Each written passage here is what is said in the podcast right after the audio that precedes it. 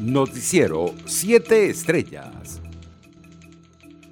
El fiscal general de la República, Tarek William Saad, confirmó que este lunes fue detenido el dirigente de oposición Freddy Guevara por funcionarios del Servicio Bolivariano de Inteligencia Nacional, SEBIN, debido a su vinculación con grupos extremistas paramilitares asociados al gobierno colombiano. El secretario general de la Organización de Estados Americanos, Luis Almagro, exigió la inmediata liberación del dirigente de Voluntad Popular y que paren los crímenes de lesa humanidad en Venezuela. Por su parte, el embajador de Estados Unidos para Venezuela, James Story, aseguró que la detención de Freddy Guevara y las acciones contra Juan Guaidó son incompatibles con las condiciones mínimas para un diálogo para resolver la crisis venezolana. Los detenidos por motivos políticos deben ser liberados. Las acciones hablan más que las palabras, escribió el diplomático en su cuenta de Twitter. Nicolás Maduro dijo estar de acuerdo con la instalación de una mesa de diálogo con la alternativa democrática en México y Noruega, pero exigió como condiciones previas el levantamiento de las sanciones internacionales, el reconocimiento de las instituciones y que los sectores involucrados renuncien a planes violentos. En otras noticias, el ministro de Comunicación e Información, Freddy Ñáñez, confirmó que en las últimas 24 horas en el país se registró 968 nuevos contagios y 12 fallecidos por coronavirus. Internacionales. El secretario de Estado norteamericano, Anthony Blinken, calificó como un grave error acusar a Estados Unidos de estar detrás de las protestas que vive Cuba, al señalar que son un reflejo de un pueblo profundamente cansado y de mala gestión y represión de las autoridades cubanas, tras ser interrogado sobre las declaraciones del presidente Miguel Díaz Canes, en las que afirmaba que gente mercenaria pagada por el gobierno estadounidense estaba detrás de las protestas. Sería un grave error por parte del régimen cubano interpretar lo que está sucediendo en docenas de pueblos como producto de una actuación de Estados Unidos, señaló el jefe de la diplomacia estadounidense.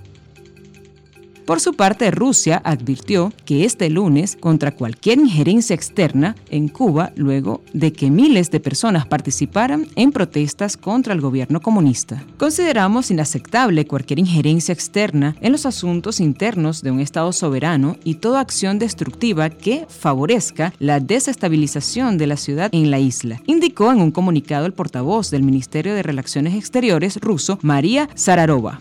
Al menos 24 personas fallecieron y unas 10 resultaron heridas este lunes al embarrancarse un autobús en una carretera en Bolivia, informaron las autoridades de tránsito. El autobús se embarrancó más de 100 metros en el sector de Chataquila, en la ruta de Potolo a Sucre, en la región de Chuquisaca, informó el director de la Unidad Operativa de Tránsito de esa región, coronel José Luis Azaf, en el medio local Correo del Sur. Colombia recibirá 4 millones de euros para atender la crisis de migrantes venezolanos.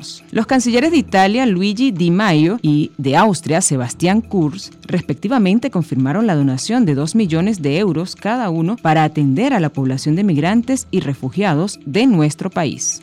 El anuncio lo realizaron los ministros de Exteriores europeos este 12 de julio en el marco de la visita a la sede de Naciones Unidas en Estados Unidos de la vicepresidencia y canciller colombiana Marta Lucía Ramírez. Por su parte, el secretario general de la ONU, Antonio Guterres, resaltó la generosidad de Colombia en la atención de los migrantes venezolanos. Economía.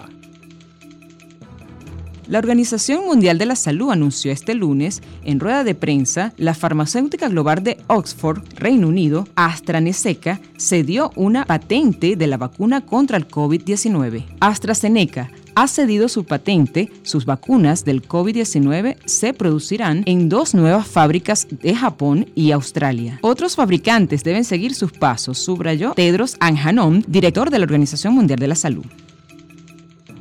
Deportes.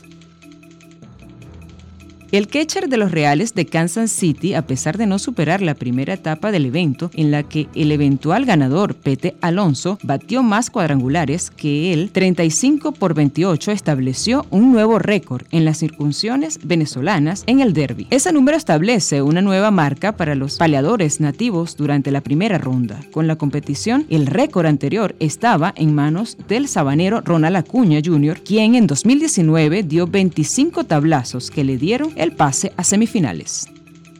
Noticiero 7 Estrellas.